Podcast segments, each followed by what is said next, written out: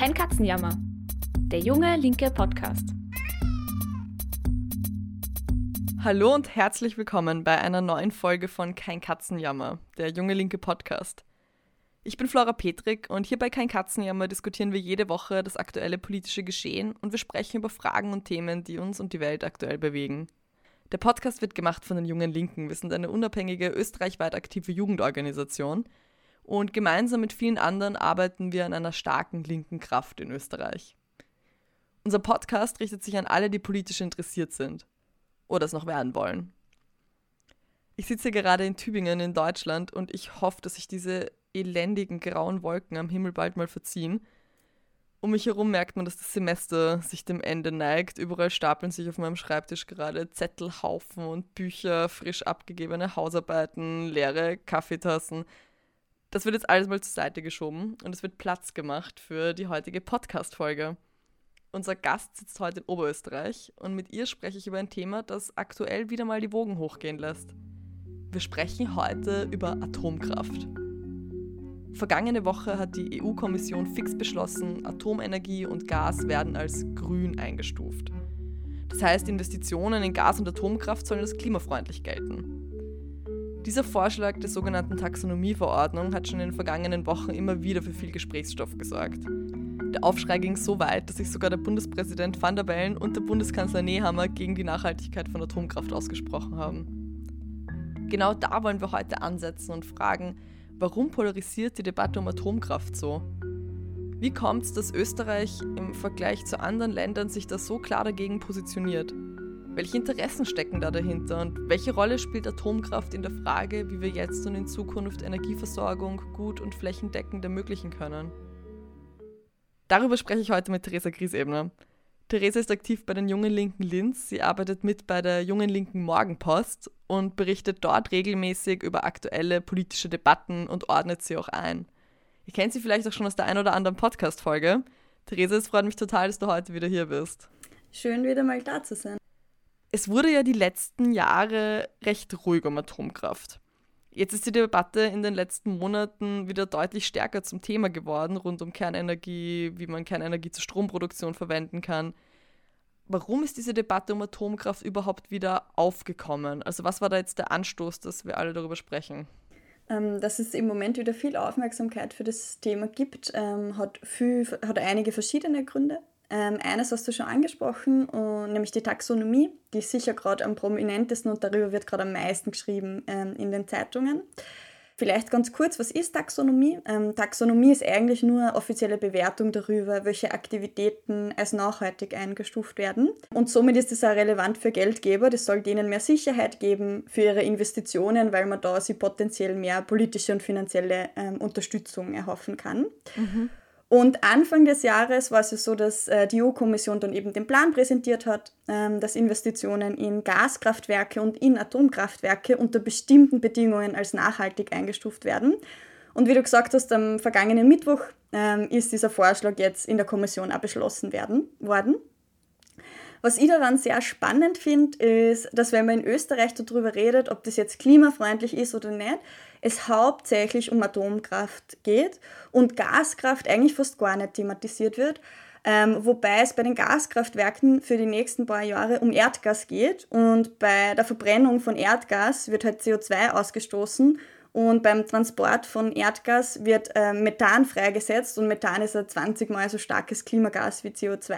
Mhm. Das wurde jetzt eigentlich gar nicht so stark thematisiert, sondern eben hauptsächlich die Atomenergie. Und bei der Frage nach Atomenergie ist wiederum spannend, dass Österreich da eine recht andere Position hat als für andere Staaten, wo sich natürlich die Frage stellt, warum das so ist. Also sind die anderen Staaten einfach so dämlich, sind die zu beeinflusst von der Atomenergielobby oder steckt da vielleicht noch mehr dahinter? Genau, da können wir noch gleich mehr darüber reden. Mhm, mh. Abseits von der Taxonomie-Debatte hat es auch noch andere Anlässe gegeben in letzter Zeit, die das Thema in den Vordergrund gerückt haben. Ähm, in Deutschland ist Anfang des Jahres äh, sind drei Atomkraftwerke vom Netz genommen werden. Da ist nämlich 2011 beschlossen worden, dass man auf lange Sicht weg will von der Kernenergie. Und da gibt es aber auch laufend Debatte darüber, ob man das jetzt machen kann und möchte oder eben nicht. Mhm. Ein weiterer Grund ähm, sind die steigenden Energiepreise. Also im Herbst hat das begonnen. Ähm, in Spanien, da sind die Strompreise extremst gestiegen und inzwischen ist das Jahr bei uns jetzt schon angekommen. Und da stellt sich dann natürlich immer schnell die Frage, wie wird Energie produziert ähm, und wie das in Zukunft denn sein soll mit den Preisen. Das ist aber nicht alles. Ähm, Im Oktober vom letzten Jahres, ein paar haben es vielleicht mitbekommen, hat der französische Präsident Emmanuel Macron mit Blick auf die Wahl ähm, diesen Jahres im April einen Plan für Frankreich 2030 vorgestellt. Und der will, dass Frankreich im Gebiet der Nukleartechnologie und der sauberen Technologien führend ist in den nächsten Jahren. Und dazu soll einerseits auf sauberen Wasserstoff ähm, aus Kernenergie gesetzt werden ähm, und so Small Modular Reactors, also sogenannte SMRs, also so kleine modulare Atomkraftreaktoren sollen gebaut werden, um Energie zu gewinnen. Ähm, und in dem Plan wurde quasi auch beschlossen, dass so von den 30 Milliarden Euro, die im Plan beschlossen wurden, soll eine Milliarde in die Entwicklung von solchen SMRs gehen und neue Technologien zur Weiterverarbeitung von radioaktivem Abfall. Macron ist ja da nicht der Einzige, der auf solche Small Modular Reactors sitzt. Ähm, auch der britische Automobilhersteller Rolls-Royce hat letzten, ähm, Ende des letzten Jahres die Finanzierung von privaten Investoren und der britischen Regierung bekommen zur Entwicklung von solchen Reaktoren. Und der amerikanische Unternehmer Bill Gates, der ja oft bei solchen innovativen Geschichten irgendwie dabei ist, ist einer von den Hauptinvestoren für einen so einen kleinen Reaktor, der 2028 im amerikanischen Wyoming fertig gebaut werden soll. Mhm. Es tut sich also gerade recht viel in dem Bereich und genau das zeigt sich dann halt auch in den Medienberichten. Eine allerletzte Sache, die vor allem in Europa nur relevant ist, ist, dass Ende Jänner von der Regierung in Schweden das grüne Licht gegeben worden ist für den Bau von einem Atommüllendlager. Und da hat die Umweltministerin dort hat es so begründet, dass Schweden eben jetzt Verantwortung ähm, übernehmen will für Menschen, für Umwelt und auch für die langfristige Stromerzeugung und Arbeitsplätze im Land. Und das ist nach Finnland tatsächlich das ähm, zweite Land, das so genau so ein Endlager baut. Mhm. Und allein an diesen ganzen verschiedenen ähm, Ereignissen kann man, glaube ich, schon sehen, dass es eigentlich sehr, sehr unterschiedliche Einschätzungen zur Atomkraft gibt. Mhm, okay, ja, danke für diese erste Einordnung. Warum gibt es denn diese unterschiedlichen Einschätzungen zur Atomkraft, die du gerade angesprochen hast? Also warum sind manche Länder so krass für Atomstrom und andere wie Österreich so deutlich dagegen? Also ich habe das Gefühl, wenn die Datenlage da so klar wäre, dann müsste doch auch die Positionierung eindeutiger sein, oder? Ja, ich glaube, um das zu verstehen, macht es eigentlich so gut wie bei jedem Thema extrem viel Sinn, sich mal mit den materiellen Bedingungen ähm, auseinanderzusetzen. Das erklärt oft echt einiges. Und dazu ähm, würde ich mir jetzt äh, mit dir gemeinsam vier Länder und deren Strommix einfach genauer anschauen. Mhm. Nämlich einerseits Frankreich als einen großen Befürworter ähm, von Atomenergie, Deutschland und Österreich, die sich eher gerade dagegen positionieren und Schweden, das ja gerade das Endlager baut, wie gesagt, aber auch einen eigenen spannenden Weg geht im Vergleich zu den anderen. Mhm. Das wird jetzt vielleicht ein bisschen technisch, weil wir schauen uns ein paar Zahlen an, aber es ist extrem spannend und relevant, weil das die Ausgangslage ist, von der wir starten. Man kann nämlich natürlich schon sagen, oh, das ist der Strommix, den hätte ich gern. Zum Beispiel hätte ich gern 100% erneuerbare Energien oder in Österreich hätte ich gern 100% Wasserkraft oder Windenergie oder was auch immer. Aber man muss immer schauen, wovon man ausgeht, weil erst dann kann man davon ausgehend schauen, wo man hin will und wie das mit den aktuell technischen Mitteln möglich ist. Okay, ich bin bereit für die Zahlen. Legen wir los. Okay, perfekt. Dann ähm, starten wir mal mit Frankreich. In Europa ist Frankreich das Land mit den meisten Atomkraftwerken. Aktuell haben sie 56 Atomkraftwerke in Betrieb und 70 Prozent vom Strom in Frankreich wird durch Kernenergie gewonnen. Atomkraft sichert dort also die Energieversorgung des Landes und es wird auch viel von diesem Strom in andere Länder exportiert. Dafür wird nur 8% des Stroms durch fossile Energieträger ähm, produziert, also solche, die CO2 ausstoßen. Und der Rest, also so circa 20%, kommt dann von erneuerbaren Energien. Das meiste da aus Wasserkraft, aber ein bisschen Wind und ein bisschen Solar. Also zusammengefasst, Frankreich kann man sagen, die haben extrem viel Atomkraft, dafür haben sie wenig CO2-Ausstoß. Wenn man sich Deutschland anschaut, ähm, schaut das Ganze wieder ein bisschen anders aus. Dort ist zwar beschlossen worden, dass man von der dreckigen Kohle weg will. Dreckig deshalb, weil die enorm viel CO2 ausstößt und ein extremer Klimakiller ist. Aber noch immer ist es so, dass dort 24 Prozent, also gut ein Viertel vom Strom von Braun- und Steinkohle kommen. Und dazu kommt dann noch zusätzlich 16 Prozent Erdgas dazu, das auch CO2 und Methanemissionen verursacht. Und Deutschland hat aber die letzten Jahre schon massiv Geld in erneuerbare Energien gesteckt. Wind, Solar, Biomasse. Die haben in der Nord, die haben die Nord- und Ostsee mit Windkraftträgern regelrecht zugepflastert die letzten, letzten Jahre. Und Expertinnen sagen, dass sie zumindest bei der Windkraft den Zenit eigentlich erreicht haben von dem, was möglich ist an Erneuerbaren.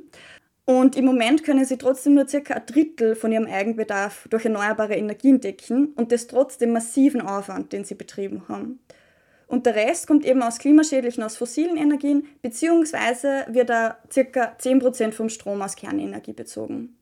Und da hat Deutschland ja den Plan, eigentlich auszusteigen aus dieser Kernenergie. Und da ist dann natürlich die Frage, womit fossile Energien und Kernenergien ersetzt werden sollen. Mm, voll. Ja, ich, die Frage beschäftigt ja eh gerade total viele Leute. Darauf kommen wir vielleicht auch nochmal später zurück. Wie schaut es denn im Vergleich zu Frankreich und Deutschland mit Österreich aus? Wird in Österreich überhaupt Atomstrom genutzt? Und wie ist denn eigentlich so der CO2-Ausstoß in Österreich im, im Verhältnis vielleicht auch zu anderen Ländern? Also was die Stromproduktion angeht, sind wir in Österreich in einer relativ glücklichen Lage, würde ich mal sagen. Ähm, bei uns gibt es sehr viele Flüsse, die kann man nutzen, damit man Wasserkraft, ähm, mit Wasserkraft Energie erzeugen kann. Und 2018 waren fast 60 Prozent des in Österreich erzeugten Stroms aus Wasserkraft und rund 20 Prozent ähm, aus fossilen Energien. Und trotzdem ist es so, dass wir ein Viertel ähm, von unserem Strom jährlich aus dem Ausland ähm, importiert werden im Moment. Und das kommt so zustande, dass an so kühlen Tagen wie jetzt zum Beispiel im Winter bis zu 60 Prozent vom Strom importiert werden müssen. Mhm. Ähm, und der Anteil an erneuerbaren Energien sinkt dort und teilweise auf 30 Prozent, weil wir halt importieren. Der hohe Anteil ähm, an erneuerbaren Energien in Österreich existiert daher vor allem am Papier, also in der Produktion. Aber in dem, was man dann importiert und verbraucht, ist der dann schon nicht mehr so extrem hoch, weil im Winter kriegen wir auch in Österreich einen Großteil vom Strom aus fossiler Energie, also zum Beispiel Gas. Und auch, dass wir keinen Atomstrom hätten, was ja öfter gesagt wird, stimmt so nicht ganz. Wenn Österreich heute, ähm, wie heute, ein Drittel bis die Hälfte vom Strom importiert, kommt es vor allem direkt über die Hochspannungsleitungen von den Atomkraftwerken ISA 2 in Bayern und Dukovany in Tschechien. Weil nachdem das Kernkraftwerk in Zwentendorf in Niederösterreich nicht in Betrieb gegangen ist, hat man dann danach einfach eine Hochspannungsleitung zum Atomkraftwerk Dukovany in Tschechien gebaut und bezieht seitdem Strom davon. Das hält aber unsere Regierung aber nicht davon ab, immer wieder Klagen gegen den Ausbau oder den Betrieb von Dukovany einzureichen. Mhm. Also in Österreich kann man sagen, wir produzieren ähm, sehr viel über erneuerbare Energien, da ist ja noch mehr möglich, aber wir importieren trotzdem ähm, fossile Energien und auch Atomstrom tatsächlich. Genau, vielleicht als letztes Land nur ganz kurz spannend ist Schweden, weil das im EU-Vergleich eins der Länder ist, die am allerwenigsten CO2 produziert. Und die schaffen das, indem sie 75 Prozent, also drei Viertel von ihrem Strom aus Wasserkraft das sind 45 Prozent, und aus Atomenergie, das sind 30 Prozent ähm, hernehmen. Und weitere 17 Prozent aus Windkraft. Und wie kann man das so im EU-Vergleich einordnen, diese vier Länder? Wie, wie sieht es denn auf EU-Ebene generell aus? Ähm, auf EU-Ebene ist das Bild nochmal ein bisschen anderes. Ähm, da kommt nämlich rund 70 Prozent vom Strom noch immer aus fossilen Energien, also Kohle, Öl oder Erdgas nur 15% aus Erneuerbaren und 13% nur aus Atomkraft. Und das ist auch circa weltweit, wenn man sich das anschaut, das Bild, nur mit ein bisschen mehr erneuerbaren Energien wegen mehr Wasserkraft weltweit. Jetzt kann man sich natürlich die Frage stellen, okay, das sind jetzt mal spannende Zahlen, aber was sagen die Zahlen jetzt über die Positionierung zur Atomkraft aus? Ein paar Sachen sind vielleicht offensichtlich. Also es ist klar, dass wenn Energieproduktion von Frankreich hauptsächlich auf Atomkraft basiert, dass die die nicht dagegen positionieren werden und auch zukünftig in der Technologie vorn mitmischen wollen, weil, weil sie sonst alles komplett umbauen müssten. Mm. Und da ist die Frage für sie ja auch, hm, was, was wäre denn sonst die Alternative? Österreich, kann man sagen, tut sie eigentlich recht leicht, in äh, Atomenergie abzulehnen, weil aktuell viel Energie aus Erneuerbaren kommt, vor allem aus Wasserkraft und wir gute Bedingungen dafür haben. Und trotzdem brauchen wir aktuell nur Energie vom Ausland und da kann eben auch Kernenergie dabei sein. Und bei Deutschland, ähm, Deutschland ist eigentlich auch deswegen auch nochmal spannend, weil sie die gerade viel mehr darauf fokussieren, aus Atomenergie auszusteigen, statt dass sie Kohlekraftwerke abschalten, mhm. wo man mhm. eigentlich sagen wird, angesichts der Klimakrise wäre das doch eigentlich auch das Gebot der Stunde. Mhm. Ja, ja, voll, voll, das stimmt. Ich finde, dass du gerade erläutert hast, das erklärt ganz gut, warum so unterschiedliche Länder wie Schweden, Frankreich, Deutschland, Österreich so unterschiedliche Positionen haben. Aber ich muss zugeben, das sagt jetzt noch relativ wenig darüber aus, wie sinnvoll Atomkraft jetzt als Energiequelle ist, oder? Also ob die Nachteile oder die Vorteile von Atomkraft als Energieform überwiegen. Ja, das stimmt, du hast recht. Ähm, ich würde sagen, damit man das beurteilen kann, ähm, wie sinnvoll eine bestimmte Technologie für Energiegewinnung generell ist, also egal ob Atomkraft oder andere, muss man sich vier Fragen stellen, meiner Meinung nach. Ähm, das erste ist, finde ich sehr wichtig aus einer linken Perspektive, ist, dass alle Menschen weltweit, die auch wollen, Zugang zur Energie haben. Das heißt Licht, Strom, heizen und kühlen können, Mobilität, Gesundheitsversorgung, Telekommunikation. Eigentlich braucht man für alles Strom und dafür braucht es genug Energie. Und es gibt noch extrem viel Energiearmut auf unserer Welt. Das heißt, wenn ich mir so eine Energieform beurteile, muss ich mir anschauen, wie viel Energie braucht es und mit welchen Energiequellen kann ich genug schaffen, damit ein gutes Leben möglich ist. Das ist mal so der erste Punkt. Die zweite Herausforderung ist, dass die Klimakrise unsere Lebensgrundlage bedroht. Man hört das so oft irgendwie in den Medien oder generell, aber manchmal habe ich so das Gefühl, man realisiert gar nicht mehr, wie existenzbedrohend die Klimakrise für unsere gesamte Menschheit ist und das in recht naher Zukunft. Mm. Ich meine, vermutlich ist es auch deshalb so, weil man die Entwicklung als Einzelner, weil man der oft so ohnmächtig gegenübersteht und das Gefühl hat, ich kann wenig ähm, dazu tun.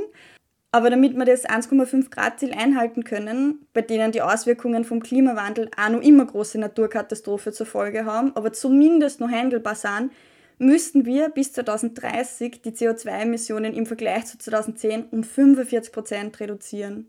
Mhm. Und wie wir Energie erzeugen, ist da eigentlich der Schlüssel.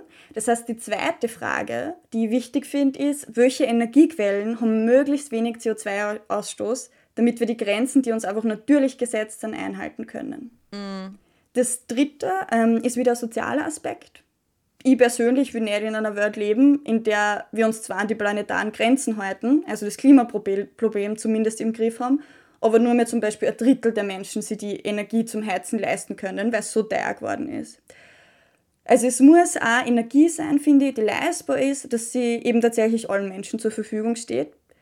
Ähm, in einer sozialistischen Gesellschaft würden wir das dann logischerweise so organisieren, dass jeder genug bekommt und nicht nur die reichsten 30 Prozent.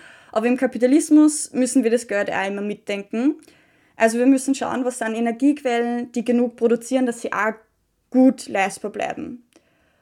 Und die letzte Frage, aber die ist deshalb nicht weniger wichtig, ist die technische Frage von Sicherheit und auch die Möglichkeit einer Technologie. Also wo habe ich überhaupt die Voraussetzungen dafür? Wie sicher ist sie? Welche Nachteile und Risiken bringt sie mit sich und wie hoch sind die? Und da ist von den vier Punkten bei nuklearer Energie wahrscheinlich die größte Debatte eigentlich darum. Mm, ja, voll. Ähm, wollen wir uns diese vier Fragen, diese vier Dimensionen, also die Frage von Sicherheit und Risiken, von Leistbarkeit, von ähm, ja, möglichst wenig CO2-Ausstoß und weltweiter Zugang. Wollen wir uns diese Aspekte mal für Atomkraft anschauen? Also das scheint mir nicht unwichtig zu sein in der Debatte. Ja, fix, voll gern. Machen wir das. Wie sieht es denn aus mit dem weltweiten Zugang zu Energie? Also, das ist jetzt eine sehr große Frage, aber was ich damit meine, ist, wie sehr wird denn global der Bedarf an Energie in den nächsten Jahren steigen? Worauf müssen wir uns quasi einstellen? Fangen wir vielleicht mal an beim Zugang zu Energie im Moment. Also allein in Österreich gibt es 200.000 Menschen, die in Energiearmut leben, also sie nicht genug Energie leisten können grundsätzlich. Und mit den aktuell steigenden Preisen wird es wahrscheinlich auch noch mehr. mehr. Wenn man sich das weltweit anschaut, ist die Sache nochmal ganz anders und drastischer. 800 Millionen Menschen haben noch immer gar keinen Zugang zu elektrischer Energie. Das mhm. ist irrsinnig viel. Und fast 2 Milliarden Menschen sind weltweit von Energiearmut betroffen. Also jeder vierte Mensch auf der Welt kann sich weniger Energie leisten, als er oder sie eigentlich braucht. Wahnsinn. Und, in, ja, und Energiearmut dann in der Praxis heißt tatsächlich, dass Menschen auch früher sterben. Zum Beispiel Menschen, deren Häuser schlecht isoliert sind, die mehr Kälte ausgesetzt sind. Ähm, da hat der Guardian erst vor kurzem wieder berichtet, dass in Großbritannien über 3000 Tote im Jahr in Verbindung mit Energiearmut stehen. Also echt ein, ein großes Problem eigentlich. Und zu dieser Energiefrage kommt dann noch dazu, dass der Großteil der Menschen noch gar nicht so viel Energie verbraucht, wie wir in Österreich jetzt zum Beispiel. Und da muss man aber sagen, viel Energieverbrauch ist nichts Schlechtes. Ein hoher Energieverbrauch geht eigentlich fast immer mit steigender Lebensqualität einher, weil wir eben externe Energiequellen außer unserer Muskelkraft verwenden, um unser Leben zu meistern. Und das ist gut und sorgt auch für angenehmes und besseres Leben. Das heißt aber für uns, der Energiebedarf wird in Zukunft noch weiter steigen. Nehmen wir mal an, jeder wird so viel Energie verbrauchen wie Menschen in Österreich, dann brauchten wir weltweit doppelt so viel Energie, wie wir gerade haben. Und der Bedarf steigt auch, wenn man damit rechnet, dass wir in Zukunft durch öffentlichen Verkehr, effizientere Arten zu bauen und zu heizen und so weiter ein bisschen Energie einsparen können und sollen. In Österreich sind wir da eigentlich schon ziemlich gut dabei, also was diese Effizienz angeht. Und trotzdem verbraucht eine Person in Österreich im Schnitt mehr Strom als eine Person in China. Mhm. Einfach weil der Zugang zur Energie gerade noch extrem ungleich ist. Und das soll und wird sich hoffentlich bald ändern. Also der Energiebedarf wird auf jeden Fall in den nächsten Jahren noch massiv steigen, wenn wir wirklich wollen, dass alle Leute Zugang zur Energie haben. Mhm. Ja, das klingt nach einer immensen Aufgabe, da einfach die ganze Energieproduktion in der Zukunft zu stemmen. Also es ist jetzt schon eine immense Aufgabe, die im besten Fall wachsen wird, um mehr Leuten Zugang zu ermöglichen. Als zweites hast du ja die CO2-Emissionen angesprochen. Wie ist da gerade die Lage? Wir produzieren jetzt ja schon so viel CO2, ich glaube, das wissen wir alle. Aber wenn man theoretisch eben, wie vorher gesagt, von einer Verdoppelung der Energieproduktion ausgeht, dann wäre das für das Klima aktuell die komplette Katastrophe, wenn man die Energieformen nutzt, die wir jetzt gerade haben. Mhm. In Österreich kommt auf jede Person gerade pro Jahr 7 Tonnen CO2. Das ist weniger als in den USA, dort sind es 15 Tonnen, aber es sind immer nur 7 Tonnen zu viel. Wenn man also den österreichischen CO2-Ausstoß auf weltweite Ausstöße übertragen würde, dann würden sie die Treibhausgasproduktion um 150 Prozent beschleunigen, was zur kompletten Klimakatastrophe führen wird. Das heißt, der bessere Weg daraus oder was man sich überlegen muss, ist zu schauen, wie man zwar viel Energie produzieren kann, aber dabei die Umwelt nicht zerstört. Und da sind die aktuellen Energiequellen, die so gut wie CO2-frei sind, sind eben Wind, Solar, Erdwärme, ähm, Gezeitenenergie und eben Kernenergie. Und eine Energiequelle mit wenig CO2-Ausstoß ist auch noch die Wasserkraft. Also das sind wahrscheinlich die, wenn man rein nach CO2 geht, auf die man setzen müsste. Mhm. Du hast zu Beginn auch schon die Energiepreise angesprochen. Im Moment merken wir ja, dass Preise für Heizen, Strom etc. extrem hochgehen. Wie schaut es da im Vergleich zu Atomstrom aus? Ist der oder wäre der billiger? Ähm, also im Betrieb ist Atomkraft extrem billig und eigentlich fast unschlagbar, so im Vergleich zu anderen Kraftwerken, einfach weil so wenig Material dafür benötigt wird. Und es braucht nur extrem wenig Treibstoff für das Kraftwerk. Es braucht angereichertes Uran, ähm, um es betreiben zu können. Was man aber sagen muss, ist, dass Atomkraft schon ein extrem komplexes Stück Technik ist, im Vergleich jetzt zum Beispiel zu Gaskraftwerken. Das heißt, die Errichtung von solchen Kraftwerken dauert dementsprechend lang und ist auch halbwegs teuer. Okay, ja klar, das macht, das macht Sinn, ja. Zu einem Aspekt bei dem Thema hätte ich da jetzt auch noch eine etwas ja, kritischere Nachfrage, ähm, auf die wir bisher noch gar nicht zu sprechen gekommen sind. Tschernobyl und Fukushima sind wahrscheinlich den meisten Podcast-HörerInnen noch ein Begriff das sind jetzt Bilder und Berichterstattungen, die sich wirklich eingebrannt haben in unsere Köpfe. Und das wirft ja schon die Frage auf, die auch viel diskutiert wird, wie sicher ist denn Atomkraft überhaupt im Hinblick auf die letzte Frage, die du aufgeworfen hast? Mhm. Ähm, es gibt da verschiedene Dimensionen, die man sich anschauen kann bei der Frage der Sicherheit. Ähm, was uns allen eh wie du ja gesagt hast, immer gleich in den Kopf kommt und was wir öfter gehört haben und uns auch mitnimmt, sind die Nuklearkatastrophen von Tschernobyl 1986 und die Nuklearkatastrophe von Fukushima 2011. Ähm, zum Hergang von den jeweiligen Unfällen werde ich jetzt gar nicht so viel sagen, vielleicht nur so viel, dass der Auslöser für die Katastrophe in Fukushima war ein immenser Tsunami und dessen Wellen dann höher waren als die Schutzmauern rund um Fukushima und daher hat es zum Eindringen und zur Überschwemmung von Notstromaggregaten dort geführt. Mhm. Und in Tschernobyl war der Grund äh, für die Katastrophe nicht direkt technisches Versagen, ähm, sondern es wurden einfach bei einer Simulationsübung 20 Sicherheitsvorkehrungen, die eigentlich vorgesehen werden, sind außer Kraft gesetzt worden und haben dann eben zu dem Unfall geführt. Mm, was danach passiert ist, vielleicht allgemein zur Einordnung, ist, das ist auch eine logische Reaktion darauf, ähm, dass nach Fukushima in den meisten Ländern verstärkte Sicherheitskontrollen und Risikoanalysen durchgeführt werden. Also dass kritische Reaktoren schneller abgeschalten werden oder auch die Sicherheitsmaßnahmen eben verstärkt. Mhm. Das ist extrem wichtig, weil im besten Fall kann es gar nicht dazu kommen oder nur extrem schwer, dass Sicherheitsmaßnahmen überhaupt übergangen werden.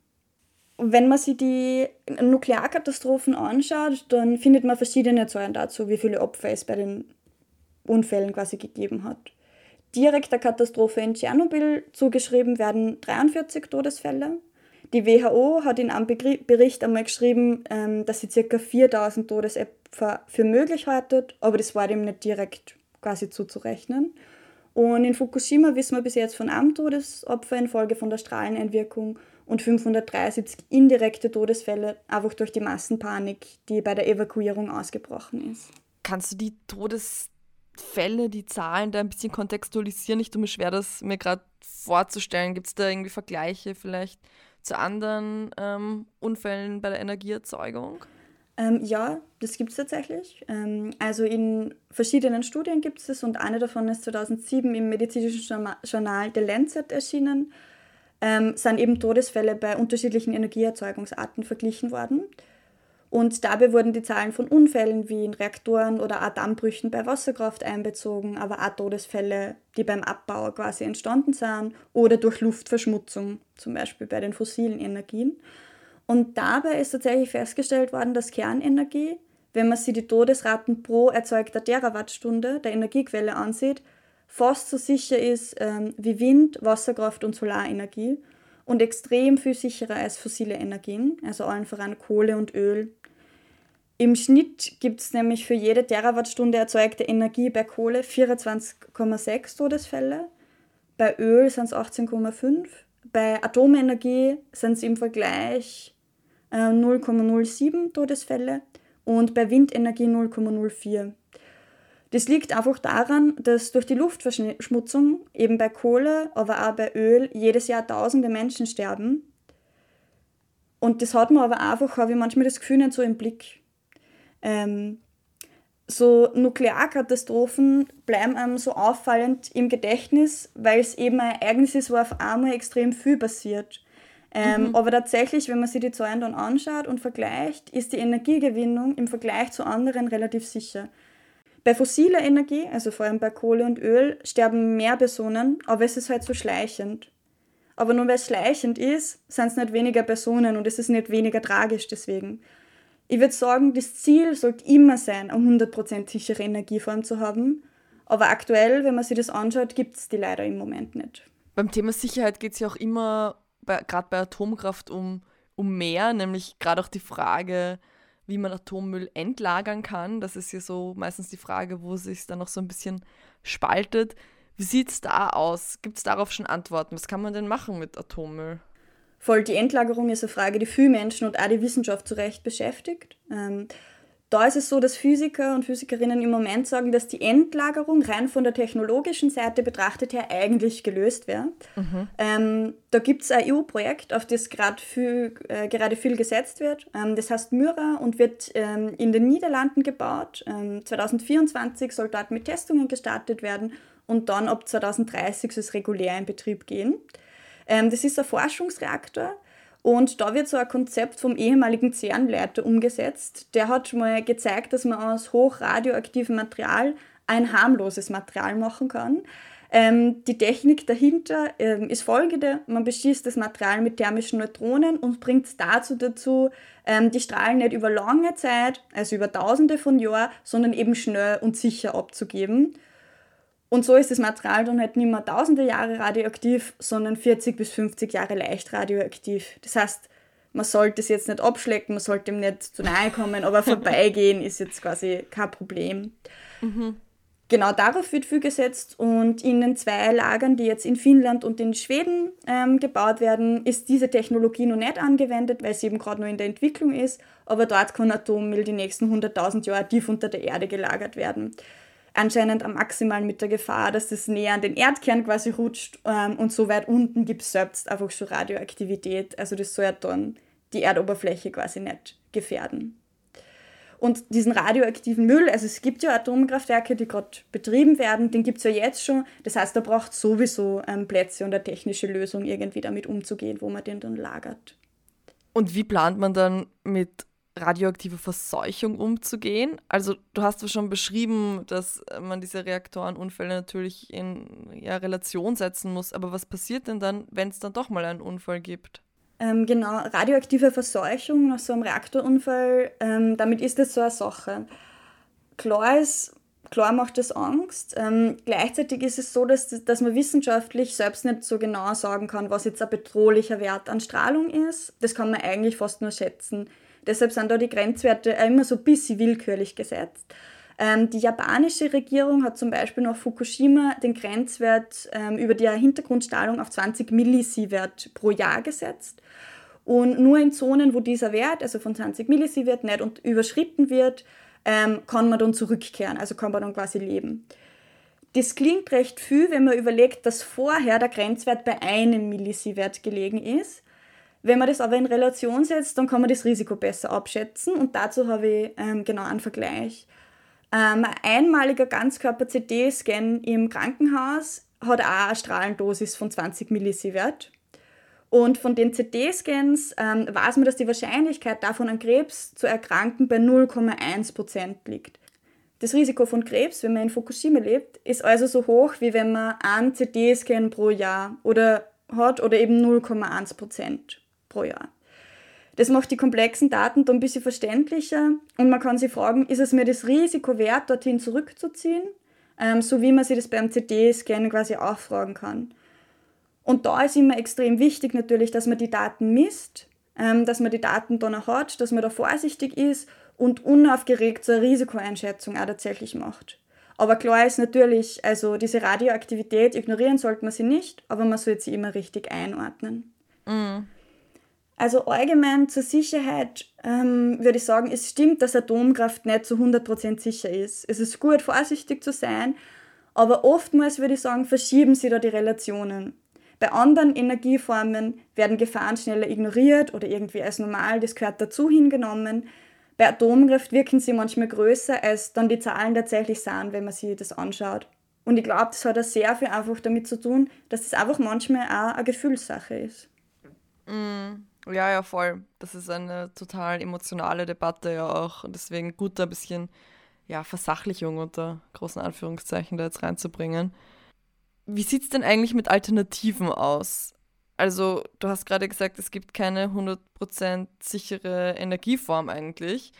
Gibt es irgendwie gerade neue Energieformen, die vielversprechend sind für Wissenschaftlerinnen, an denen gerade geforscht wird? Gibt es dazu was? Uh, das ist eine richtig gute Frage. Gut, dass du das ansprichst. Ähm, es ist nämlich echt wichtig zu sehen, dass Energieformen nur eine Technik ist, ein Mittel zur Erreichung von einem bestimmten Ziel, wie zum Beispiel emissionsfrei leistbare Energie für alle. Und die Art der Energiegewinnung sollte für die nie zu einer Glaubensfrage werden. Ähm, also, dass man genau an der Energie festhaltet, weil es die allerbeste überhistorisch über jede Zeit hinweg ist. Ähm, sondern das kann und soll sich ja ändern, wenn es was Neueres, was Besseres und was Sichereres gibt. Ähm, und bei der Einschätzung dessen ist es halt auch wichtig, dass es möglichst wenig blinde Flecken gibt oder eben so unhinterfragte Vorurteile. Und gerade bei der Wahl von Technik ist immer wichtig, dass man die Fakten genau abklopft. Was so aktuell ein großes Thema ist und woran viel geforscht wird, ähm, ist die Kernfusion. Ähm, der österreichische Physiker Werner Gruber hat da in mehreren Interviews gesagt, dass er davon überzeugt ist, dass das die Zukunft ist. Ähm, die Technologie dahinter ist jedenfalls spannend, weil die Idee ist eigentlich, Energie so zu produzieren, wie das die Sonne macht, ähm, was ich schon mal sehr faszinierend finde. Und dazu gibt es gerade ein Forschungsprojekt in der Nähe von Nizza. Da wird gerade ein Kernfusionsreaktor gebaut, der im Dezember 2025 aufmachen soll. Der kann dann noch keinen Strom liefern, aber da sollen so Feinheiten und Details geklärt werden, wie eben man den Reaktor möglichst effektiv bauen kann und die Technik größer skalieren kann. Und dann gibt es davon ein Nachfolgeprojekt, das heißt Demos, und das soll dann tatsächlich Strom liefern. Der Baubeginn ist da für 2035 bis 2038 ähm, angesetzt. Der Vorteil von Kernfusion ist, dass es eine Energiequelle ist, die insgesamt ohne Radioaktivität auskommt und damit einfach nochmal sicherer ist. Und wenn es einen Schaden gibt, äh, dann ist das quasi nur ein lokaler kleiner Schaden, so wie ein Hochhauseinsturz. Und da bin ich auf jeden Fall gespannt, was sie da die nächsten Jahre tut auf dem Bereich. Und was natürlich auch klar ist, ist, dass die erneuerbaren Energien dort ausgebaut werden sollen, wo die Bedingungen dafür gut sind und dass es gut ist, wenn die nur effizienter werden und auch weiterentwickelt. Mhm. Ja, absolut. Ich finde es auch einfach spannend zu beobachten, was sich da in den nächsten Jahren tut. Ja, hoffentlich viel. Ähm, wir sind am Ende unserer Folge angekommen, Theresa. Ich habe aber noch eine Frage zum Schluss. Äh, das würde mich nämlich schon noch interessieren. Was meinst du, wie sollen wir Linke uns zur Atomkraft positionieren? Also, was bedeutet diese Debatte eigentlich für uns Linke? Wie sollen wir damit tun mit der Atomkraft? Gute Frage. Ähm, ich muss sagen, das, was mich jetzt an der aktuellen Diskussion gerade am meisten stört, ähm, ist, wie sie da moralisch über andere erhoben wird. Also, dass man es einfach leicht macht und so tut, als seien alle, die auf Atomstrom setzen, einfach dumm. Wobei man sagen kann, das ist halt einfach nicht der Fall. Für mich ist die große Frage nicht Atomstrom ja oder nein, sondern wie können wir gute Energieversorgung für alle Menschen jetzt ermöglichen? Das ist die Frage und dafür müssen wir technische Lösungen finden. Was man sagen kann, ist, dass sie in Österreich die Frage nach Atomstrom eigentlich nicht mehr stellt, einfach weil die Abdeckung vom Energiebedarf für unser sehr kleines Land in Zukunft durch andere Energieformen möglich ist. Aber global und in Europa schaut das Ganze anders aus. Was man, glaube ich, klar sagen kann, ist, dass wenn man sich die Zahlen anschaut, ohne Atomkraft wird es in die nächsten Jahre einfach nicht gehen. Jetzt ist klar für uns, okay, mit der Podcast-Folge, egal was jetzt der Inhalt davon ist, werden wir nicht die Energiepolitik Österreichs beeinflussen. Das müssen wir in dem Fall ja gar nicht machen. Aber ich denke, die Herangehensweise an solche Themen kann man sich davon mitnehmen. Also nüchtern zu schauen, was ist unser Ziel, wo wollen wir hin, was ist die in dem Fall technische Lösung dafür und dann eben auch zu reevaluieren, wenn es einen neuen Wissensstand gibt oder sich neue technische Möglichkeiten ergeben. Mhm. Ähm, und was wir leider auch sehen müssen, ist, dass Staaten aktuell kaum über die nächsten zehn Jahre hinaus planen. Einfach deshalb, weil Regierungen fast nur noch in Legislaturperioden denken. Also die EU-Kommission ist dann fast die einzige, die mit ihrer neuen Klimarichtlinien einen Plan gemacht hat, wie sie bis 2040 mit dem CO2-Ausstoß runterkommen wollen. Und China hat tatsächlich einen kompletten Plan für so ziemlich jeden Aspekt von Gesellschaft bis 2049. In Frankreich hat jetzt Macron versucht, das eben mit seinem Plan ein ähm, bisschen nachzumachen, auf Energiepolitik bezogen. Und Energiepolitik, muss man halt sehen, ist halt extrem langfristig. Also Kraftwerke, wenn man die jetzt baut, stehen die bis zu 100 Jahre. Allein die Errichtung von solchen Kraftwerken dauert manchmal 20 Jahre. Und eben die Entscheidungen, die wir jetzt treffen, die werden uns die nächsten 20 bis 70 Jahre begleiten. Und da muss man halt leider sagen, dass durch die Auslagerung von Stromproduktion an private, gewinnorientierte Unternehmen, da halt dann statt der langfristigen Absicherung von stabiler, guter, preiswerter Energieversorgung, was unser Ziel wäre, leider immer fast nur die Gewinnzahlen vom nächsten Jahr an vorderster Stelle stehen. Und ich glaube, das ist auch eine Herausforderung von, für uns als Linke, da zu sagen, ähm, das wollen wir anders und da müssen wir uns Gedanken darüber machen, wie wir gute Energieversorgung in der Zukunft auch sicherstellen können. Theresa, vielen, vielen Dank, dass du dir heute die Zeit genommen hast und mit mir über die Rolle von Atomkraft für Energiegewinnung und für Österreich gesprochen hast. Ich finde es super wichtig, bei so aufgeladenen Diskussionen da auch so einen Blick hinter die Kulissen zu werfen und zu fragen, was sind da für Haltungen, für Interessen und auch einfach für technische und wissenschaftliche Überlegungen dahinter stehen. Vielen Dank, dass du heute da warst. Vielen Dank, dass du da Licht ins Dunkle gebracht hast. Ja, danke für die Einladung und dass ich da sein habe dürfen. Generell würde mich noch extrem interessieren, was Leute, die sich den Podcast jetzt angehört haben, auch zu dem Thema denken. Ähm, also was habt ihr noch für Ideen, Bedenken? Hättet ihr noch gern mehr Infos, Recherchen, was auch immer? Ähm, vielleicht können wir da ja auf Instagram oder sonst irgendwo schreiben, äh, was ihr dazu denkt. Und auch gern, wenn ihr noch mehr Infos oder Quellen haben wollt. Ja, absolut. Meldet euch, meldet euch gerne mit euren Einschätzungen und Fragen. Wir sind jetzt nämlich schon am Ende unserer neuen Folge. Die nächste kommt dann am kommenden Sonntag um 12 Uhr und kann dann auf Spotify, auf Apple iTunes und auf jeder anderen Podcast-Plattform gehört werden. Oder auch einfach auf unserer Website www.jungelinke.at. Und wenn ihr schon auf unserer Website seid, dann werdet ihr gleich sehen, das Programm unserer Jungen Linken Lehrwerkstatt ist online. Junge Linke starten nämlich das größte linke Bildungsprogramm Österreichs. Es gibt spannende Lesekreise und Seminare, Lehrgänge und Schulungen und wirklich viel, ein vielseitiges Programm für das gesamte nächste Jahr. Aufgeteilt ist das in die vier Jahreszeiten, also es gibt zu jeder Jahreszeit neue Programmschwerpunkte. Und im Winter starten wir mit einem Leadership-Lehrgang und zwei verschiedenen Lesekreisen, einen zur Staatstheorie, einen zur Freiheit. Klick dich einfach durchs Programm und melde dich an dort, wo es dir am besten gefällt. Wir hören uns beim nächsten Mal.